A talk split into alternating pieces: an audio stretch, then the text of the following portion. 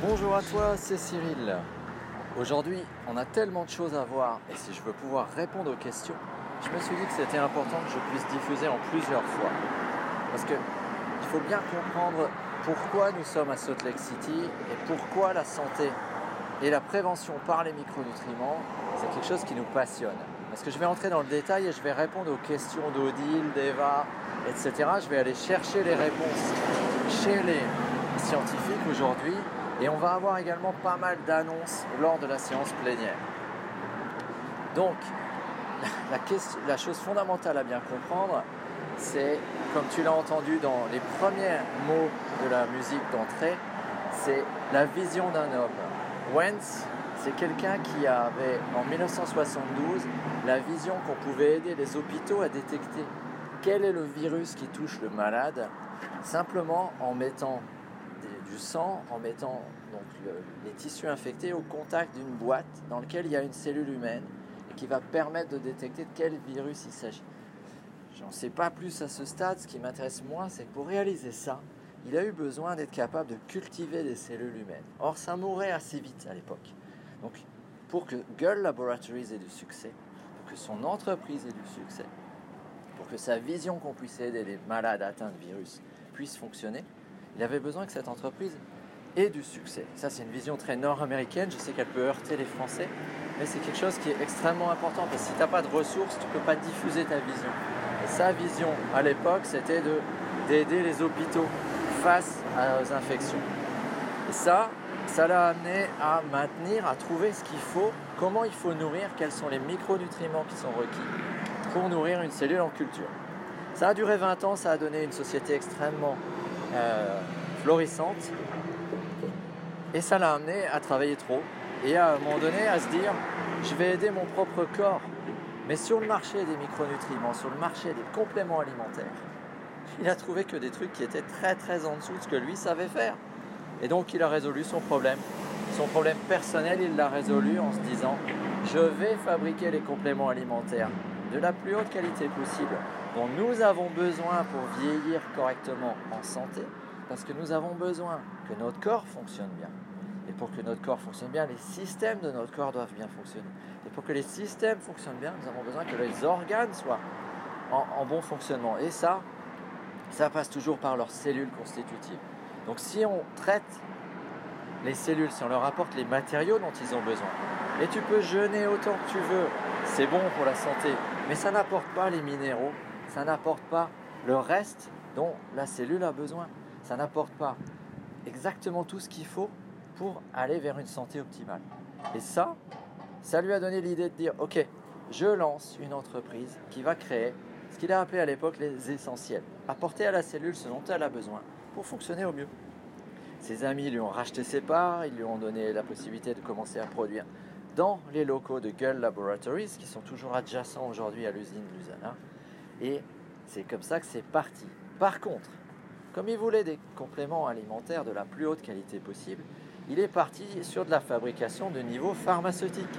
C'est-à-dire celle qui assure que ce qui est sur l'étiquette est dedans et il n'y a pas de bonus. Comme dit Erwin, le directeur France, les bonus, c'est qu'on ne veut pas de contaminants.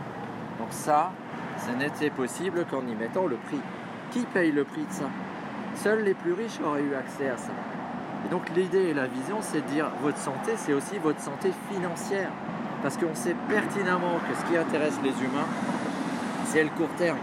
C'est pas le long terme. Je suis entouré de gens qui me disent euh, je suis jeune, je suis en bonne santé, ça m'intéresse pas ton truc.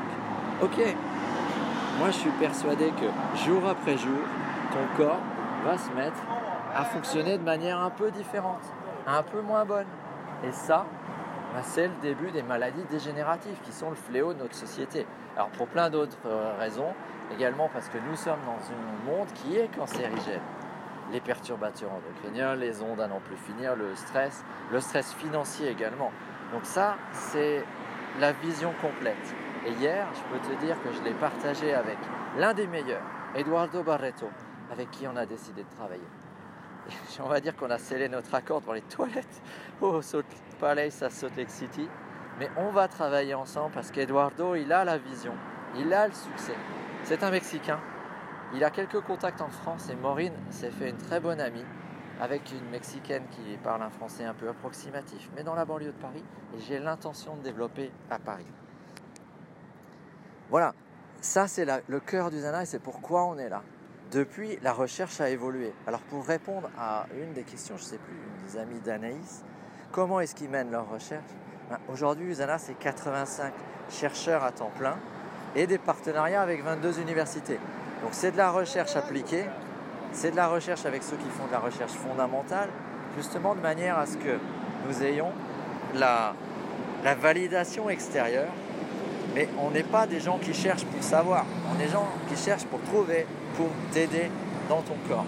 Donc aujourd'hui, je vais faire plusieurs épisodes où je vais répondre aux questions pratiques que certains m'ont posées. Je vais également peut-être faire des petits épisodes centrés sur certaines fonctions comme la vision, parce que hier j'ai évoqué le Visionex, mais j'en ai pas vraiment parlé.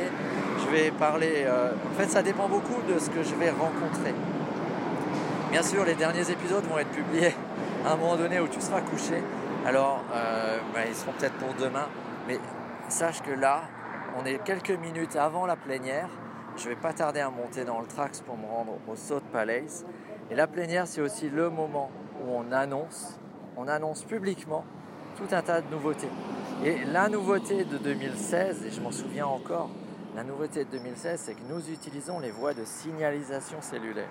C'est-à-dire qu'on utilise des processus qui sont naturels pour aider l'organisme à faire ce qu'il doit faire, c'est-à-dire la réponse personnalisée jour après jour face aux défis qu'ils font sur chaque cellule, chaque organe, etc. Donc ça, ça répond à une des questions d'Odile, je crois, qui était de dire comment vous savez ce qu'il faut apporter à chacun parce que ça varie, etc. En fait, on apporte les matériaux. Mais c'est comme si tu avais un maçon qui travaille avec des briques en carton. Est-ce que son mur va tenir?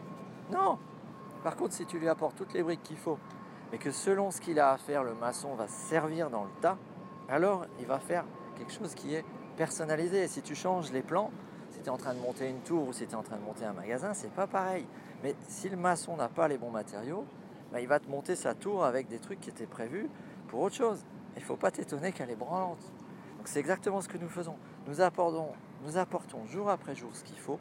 On apporte l'information pour que les voies de signalisation cellulaire fonctionnent de nouveau mieux, parce que notre biologie n'a pas changé depuis le temps où on courait derrière les bisons et où on allait cueillir des baies. Mais là, je peux te dire qu'autour de moi, je vois pas de bisons, je vois pas de baies, je vois des bagnoles qui font du bruit, je vois des trucs qui puent, je vois tout un environnement qui n'a rien à voir avec ce pourquoi ma biologie est faite. Et en plus, je me suis levé à 4h du mat parce que j'ai encore un peu de décalage horaire et qu'on a fait la fête hier, ce qui explique que j'ai la voix un peu cassée. Voilà, je t'en dis plus en cours de journée. À tout à l'heure.